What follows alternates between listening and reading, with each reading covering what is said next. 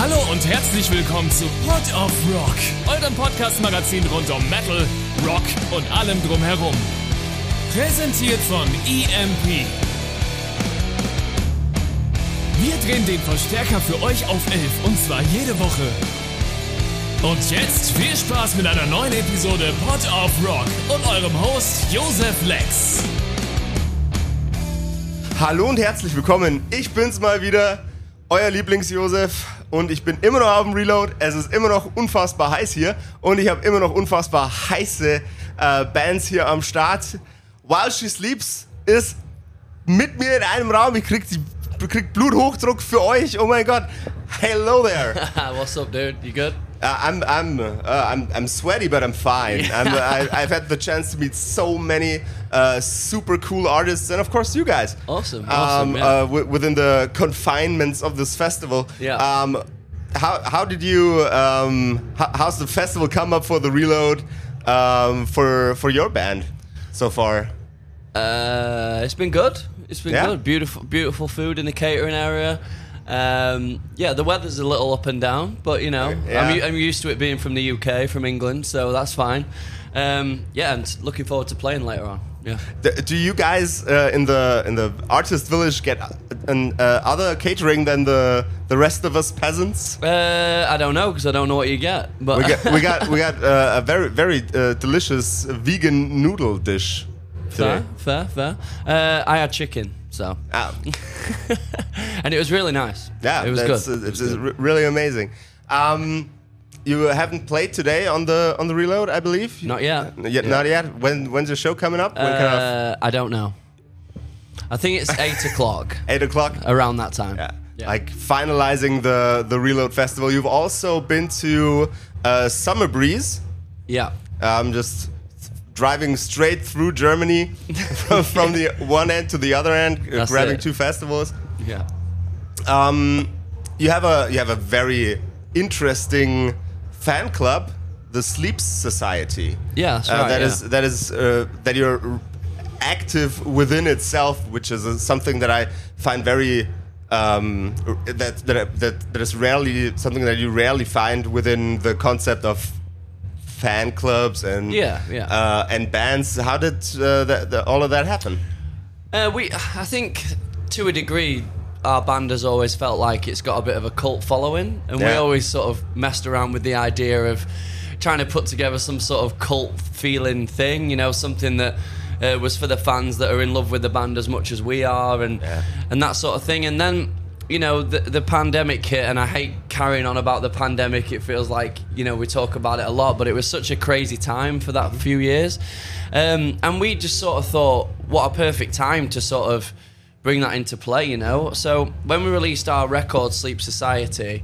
Um, we sort of set out to outline some of the struggles in the industry now and how the industry's changed from say t- 10 15 years to now um, the fact that like physical sales have plummeted like really badly and, and how like especially for more upstart bands it could be a very tricky time to sort of navigate through the industry. And so we kind of outlined a few of those things and and and and sort of birthed the sleep society um, patreon with the new record.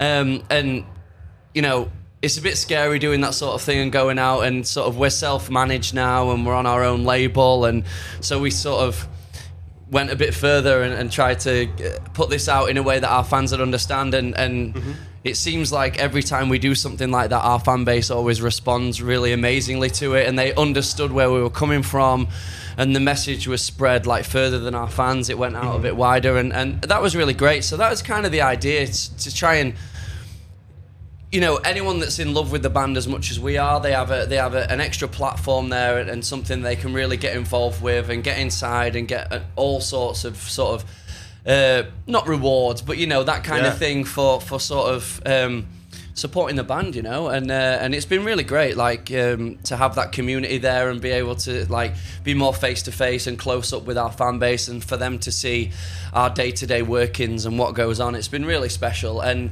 what an amazing thing to be able to focus on through a really difficult time. Um, I've got so many um, friends in other bands that sort of they were they were ready to release a record through the pandemic, and just they released the record, and they weren't able to tour it or Yeah. anything. So for us, it kind of accidentally fell into place quite nicely through the pandemic. We worked on the society and what that what that was about and, and how it would work and then at the back end of it we were able to meet up with our fans and do signings for the records release um, and yeah and then shortly after sort of smaller shows started coming back so we were very lucky with how it balanced out but yeah a lot of my friends bands weren't able to do that so yeah we were we were lucky in that sense That, it- sounds like a not just like a thing that uh, fell into place very beautifully, Yeah. but also like a lot of work. Um, For sure, how, yeah. how how many time do you invest into the uh, the Sleep Society um, uh, on on a regular basis? Well, what was really nice about it was that because we launched this through the pandemic, it enabled us to bring in. Um, it enabled us to keep on sort of payroll, if you like, Yeah. like crew members that would that, that usually tour with us that otherwise would be out of work. So we were able to keep them on the payroll and keep them working in a time where they, they wouldn't have been able to. So so that was really good. So we, we we're posting in that literally daily, and there might be sometimes there's multiple things that get posted in a day to the different tier members and stuff like that. So it's a constant grind to keep that updated and keep it interested and, and, and informative. Um, but yeah, it seems to work really well. People are enjoying it, and um, yeah, we do like one-off shows and things like that. Like, um, you know, like uh, we we get we get the uh, Patreon, the Sleep Society members involved in the record. They can send in sound bites that we then make into oh, that's amazing! like gang vocals and stuff like that. So they actually get to be a part of the process as well. And we, we sometimes give them a choice like, would you rather hear a sing along at this part or a riff? And then we take like a vote. And then so it actually like it crosses over to a degree into some of the writing and stuff. So they get they they, they are able like the, the fans of the band are able to be really in there with us. That's so a, it's, it's a cool. hyper democratical approach to writing music. I Yeah. love it so fucking much. Yeah, it's cool. It's man. really cool. Yeah. Uh, s- uh, something that I also find really cool is your hat and your glasses. Thank you very much. Nick the hat off my girlfriend. The glasses were mine. I, I, re- I really love it. It's, it's so blue. I never seen something this blue on somebody's head before. Um, is there an accessory that you would love to take on stage because of its maybe quirkiness or of its weirdness? Not really. I know No? some people have like little mascots, or you Yeah. see drummers or, or guitarists with like little things on their thing. No, I'm just more like sunglasses and, and jackets kind of guy. So like, yeah, that's me. What patches would you? Uh, is it knitting or is it sew- sewing? yeah, sew- sewing. sew, yeah. Sewing. Would you? Uh, what? we gotta cut that out. I'm I'm toasted. It's way too hot today. Um, what patches of what bands would you sew onto your jackets as a jacket lover? What you want to know? Every band that I would sew onto a jacket? Well, or uh, just like top five? top top five. And they're uh, usually if you if you really like do the Kutte as we call it in Yeah, Germany, yeah, yeah, it's like five thousand patches. I think top five is fine. yeah. Oh, we've been talking Um, for the next two hours about what Yeah, what let- bands go on Let's there. go with Norma Jean, Oh yeah, uh, Jane's Addiction, Jane's Addiction. um, Black Sabbath. oh, you're a Sabbath guy. Uh, yeah. Yeah? yeah. I mean, who isn't? I'm, a, I'm, a, yeah, yeah. I'm a big fucking Sabbath guy. uh, Sweat Lodge. Never heard of those guys. Yeah, like Sweat an Lodge. American, like sort of like grungy stoner band, but they're like they're cool. Yeah. Um, and one more. Uh, forgot the name of the band. UK band.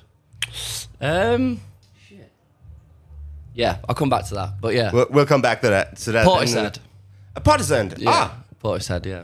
That, that's uh, that's if you just use the big back patches, that's a fully sewn through uh, battle vest. There you go. Some of my favorite bands. So. Um, in in all of the years that you've been on tour with your band, is there a is is there a on stage outfit that you think back to and I would really like to wear that one again? Uh, no. No. because I feel like I'm a bit of a, a girl in that sense, you know, where women they feel like they can wear a dress to an occasion and then they can never wear it again. I'm a bit like that. I don't use like try not to use the same looks too much, you know, like try and keep it moving and keep it fresh. But um, yeah, just this. It's only been the last few years that I've started sort of customizing a bit more stuff and. Trying to trying to push the boat out in that in that I, I was always just cut off shirts and and fucking pants that was it long hair but um yeah, I just think that the music is one way of expressing yourself, but I've always, even from being a young guy, like with massive emo hair and you know eyeliner and all that, like um, I've always been into expressing myself in that way as well. So I think it goes, it always went hand in hand with like the cultures that I was surrounded by. So like a bit of punk rock, a bit of skateboarding, a bit of like emo, nu metal stuff. So yeah, it's just fun to do. Talking about customizing shit, uh, you got a rib cage on your pants, I believe. Uh, yeah, it's a, it's a skull. It's a like skull. Oh, yeah. thing, yeah. For the guy, people that don't see it, um, that's the. Yeah, that's.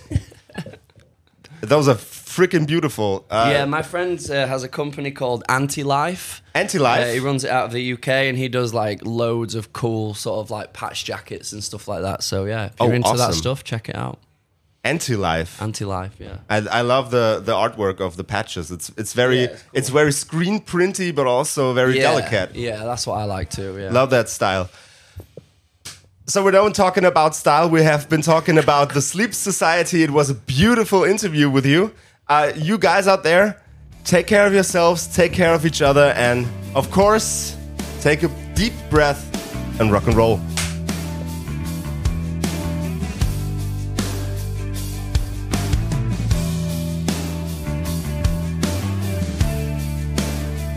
Das war Pod of Rock, euer Podcast-Magazin rund um Metal, Rock und allem drumherum.